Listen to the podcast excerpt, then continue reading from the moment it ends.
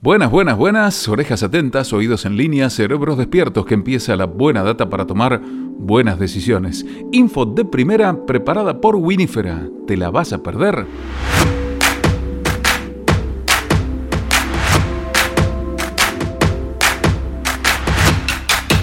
Bienvenidos a iVino, el primer podcast en español que resume las novedades más importantes del negocio vitivinícola mundial.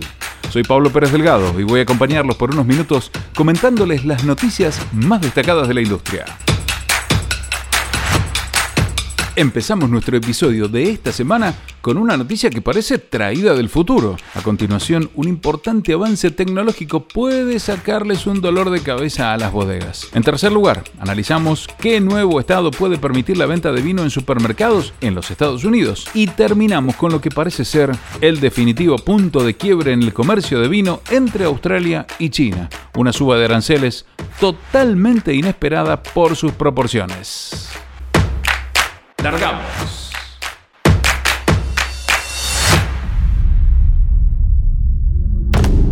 M Restaurants contrata robots de servicios de champaña. A lo largo de diciembre, dos robots llamados Bailey y Sage servirán bebidas y darán saludos navideños y mensajes personalizados en dos sucursales del renombrado restaurante M de Londres. Nuestro espíritu ENEM es el de crear experiencias gastronómicas envolventes divertidas, por lo que decidimos ir a la ciudad a introducir una serie de actividades para celebrar la reapertura de nuestros restaurantes y presentar algo entretenido a nuestras experiencias gastronómicas, independientemente de las restricciones. Esto es lo que dijo el dueño Martin Williams. Empresas de tecnología en Japón y California han desarrollado gradualmente más tecnología de hospitality, como camareros robot durante la última década y algunas instituciones incluso los prefieren a los humanos debido a su velocidad. Pero además se han vuelto muy populares en los restaurantes, bares y hoteles de todo el mundo este año, ya que los propietarios de negocios se esfuerzan por agregar un toque de lujo a los requisitos de distanciamiento social. El Hotel Trio, en California, comentó que en julio su robot de entrega de vino en habitaciones llamado Rosé había pasado de una novedad a una necesidad debido a COVID-19.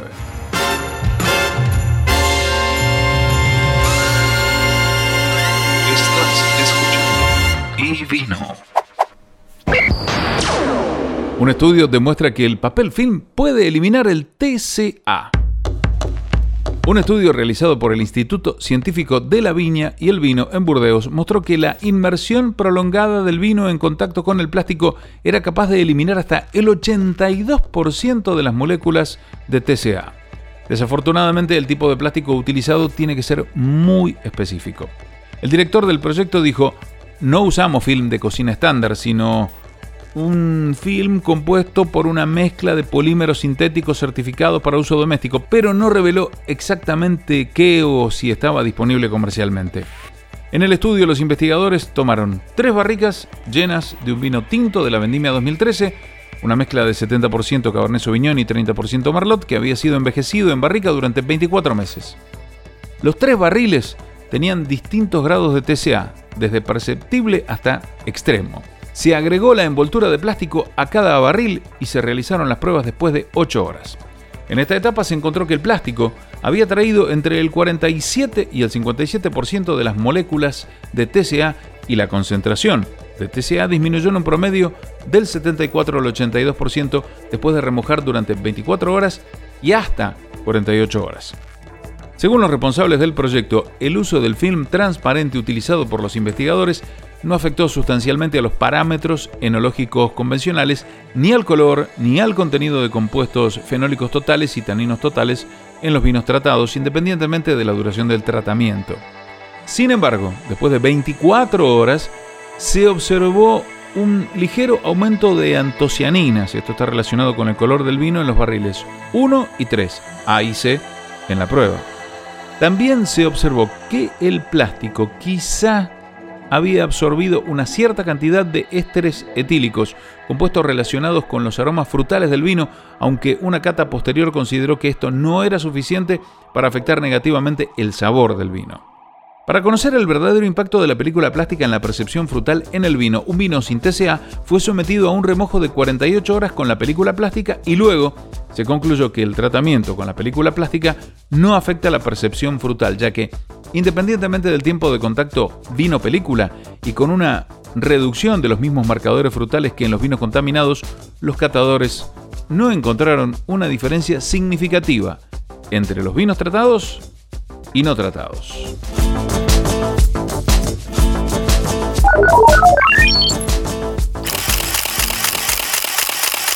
Estás escuchando y vino.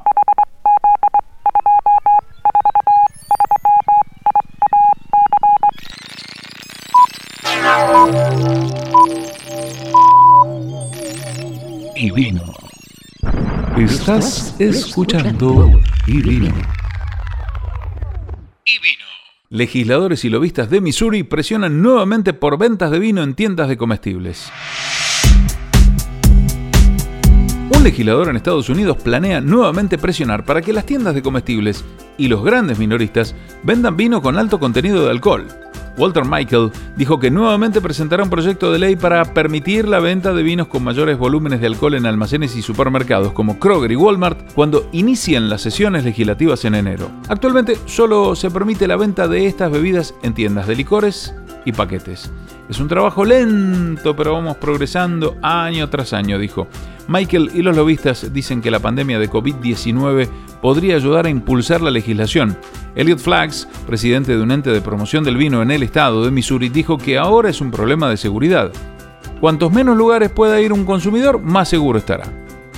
Es mejor tener vino en las tiendas de comestibles, agregó, donde no son necesarias varias paradas. Hace unos meses, el proyecto de ley fue rechazado Además de permitir la venta de vino en las tiendas de comestibles, el proyecto también habría permitido a las licorerías la venta de otros productos además de licores y habría permitido a distintos individuos poseer o controlar múltiples permisos. Actualmente los almacenes y supermercados pueden vender vinos ligeros, pero no bebidas que contengan 5% o más de alcohol. Si se aprueba, Mississippi se unirá a otros 40 estados y el Distrito de Columbia que permiten la venta de vinos en los supermercados. Estás escuchando, estás escuchando y vino.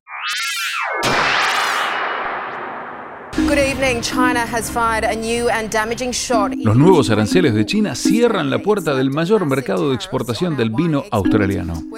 Las bodegas de Australia están luchando por encontrar nuevos compradores en todo el mundo después de que China impusiera fuertes aranceles a la industria, quedando efectivamente aislados de su mercado de exportación más importante. La decisión de Beijing la semana pasada de imponer aranceles de hasta 212% a las importaciones de vino australiano han puesto en peligro los negocios con China continental. La Asociación Uva y Vino de Australia trabaja con alrededor de 800 productores de vino en Australia que han construido sus negocios en torno a la exportación a China y ahora no tienen un plan B. Fue sorpresivo, dijeron. Con estos aranceles provisionales se cerrará el mercado del vino embotellado australiano en China. No hay forma de que podamos competir en esos niveles. El Ministerio de Comercio de China anunció el viernes que su decisión se tomó después de encontrar evidencia preliminar de dumping. Los funcionarios australianos han protestado fuertemente por la medida, diciendo que China no ha podido proporcionar pruebas. La guerra del vino se desarrolla en el contexto de un mayor deterioro de las relaciones desde que Australia molestó a China este año pidiendo una investigación sobre los orígenes de la pandemia de coronavirus. Más tarde, Beijing contraatacó a Canberra, suspendiendo algunas importaciones de carne de res y aplicando fuertes aranceles a la cebada. Los aranceles sobre el vino que entraron en vigor el pasado sábado han obligado a las empresas a luchar. Después del anuncio, algunos barcos con contenedores de vino que se dirigían a China continental tuvieron que regresar a Australia. El lunes, la bodega líder de Australia, Treasury Wine Estates, anunció un plan de contingencia. Dijo que comenzaría a redirigir sus envíos a China hacia otros mercados como Estados Unidos, Europa y otros países asiáticos después de descubrir que sus productos serían afectados con aranceles del 169,3%. Estamos extremadamente decepcionados de encontrar nuestro negocio, los negocios de nuestros socios y la industria del vino australiana en esta posición. Es lo que dijo el director ejecutivo de la bodega. Nuestra atención está muy claramente en desarrollar nuestro negocio fuera de China a partir de ahora. China es, por mucho, el mayor importador de vino australiano. Representa el 39% de las exportaciones totales de vino de Australia en valor el año pasado. En el futuro, más productores de vino australianos ahora se verán obligados a considerar mercados alternativos para las ventas de exportación. Es lo que dijo Uva y Vino de Australia. The new taxes starting tomorrow could hike up the price of Australian wine by more than 200%, making it almost unaffordable in China. Estás escuchando y.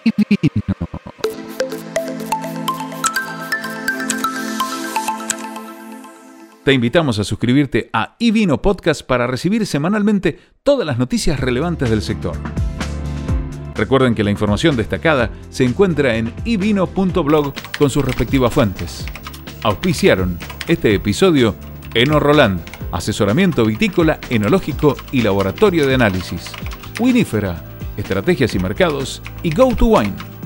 Hasta el próximo episodio.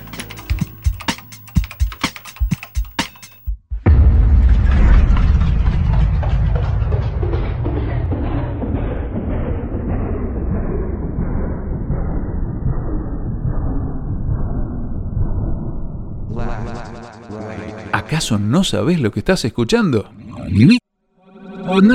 Estás escuchando. Y vino.